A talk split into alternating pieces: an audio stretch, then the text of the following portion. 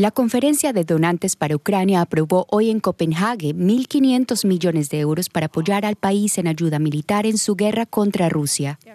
Casi 30 países se comprometieron a colaborar no solo económicamente, sino con armas e incluso entrenamiento de soldados ucranianos.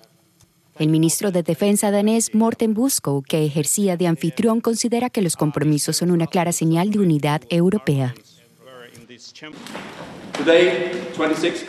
Hoy 26 países, así como la Unión Europea, se han reunido aquí en Copenhague y han enviado una señal clara. La lucha de Ucrania es nuestra lucha. Estamos juntos y estamos con Ucrania. Condenamos el brutal ataque de Rusia de la manera más enérgica posible y seguiremos apoyando a Ucrania militarmente. La conferencia de hoy ha sido algo más que solo palabras.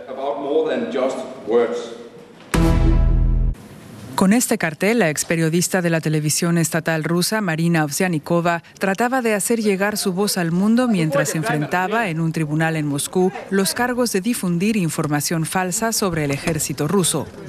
La Corte decretó este jueves arresto domiciliario por dos meses para la comunicadora que afronta hasta 10 años de cárcel si finalmente es declarada culpable.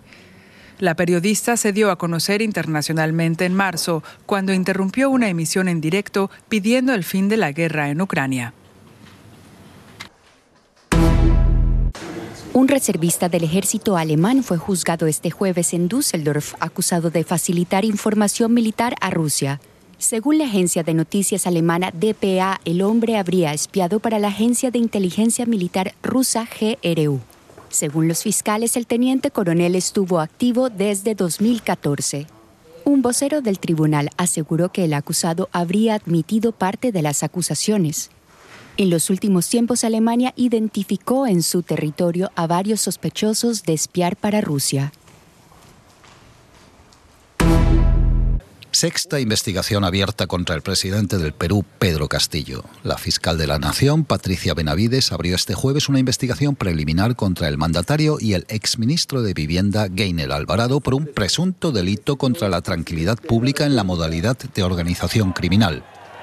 Las pesquisas tratan de verificar la adjudicación de unas obras en las provincias de Chota, en la región Cajamarca, de donde Castillo se oriundó, y de Cajatambo, en la región Lima. Esto se produce apenas un día después de que la cuñada del presidente se entregara tras estar prófuga unos días.